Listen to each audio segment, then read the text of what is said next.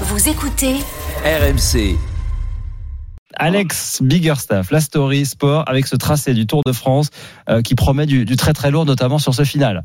Oui, on pourrait aborder beaucoup de sujets concernant cette grande boucle 2024, mais c'est la dernière étape qui a attiré toute notre attention déjà parce que pour la première fois en 101 ans, le Tour de France arrivera dans une autre ville que Paris en raison des Jeux Olympiques qui se tiendront du 26 juillet au 11 août 2024. La première arrivée du Tour en 1903 a eu lieu à Ville d'Avray au sud-ouest de Paris en raison d'un arrêté préfectoral, puis au Parc des Princes pendant longtemps avant les Champs-Élysées qui ont assuré une tradition instaurée depuis 1975.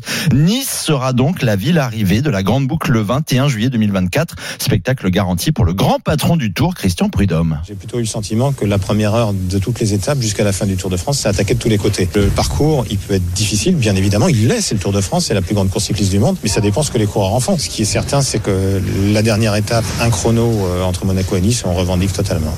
Une arrivée à Nice au bout de 21 étapes, plus de 3400 km parcourus et deux passages par les Alpes. Il va falloir être costaud. Ouais, alors ça fait euh, tout le charme. Ce qui fait tout le charme de cette arrivée inédite, c'est aussi le, le format de, de, la course. On sera loin du traditionnel dernier sprint sur les pavés des Champs-Élysées, car en 2024, les organisateurs ont misé sur un contre-la-montre de 34 km en 2023. On a vu euh, cette épreuve-là être décisive dans le duel Vingegaard-Pogacar. Alors imaginez le suspense euh, potentiel sur une dernière étape. C'est dans les vieux pots qu'on fait euh, la meilleure soupe, mais certaines soupes peuvent mal tourner et les Français ont un très très mauvais souvenir du dernier contre-la-montre final. On revient en 1989, année du dernier contre-la-montre sur la fin de la grande boucle. Laurent Fignon tente de remporter un troisième Tour de France après celui de 1983 et 1984. Dans 4 secondes, il lui restera 10 secondes. 4, 3, Fignon a perdu le Tour de France 89 pour 8 secondes.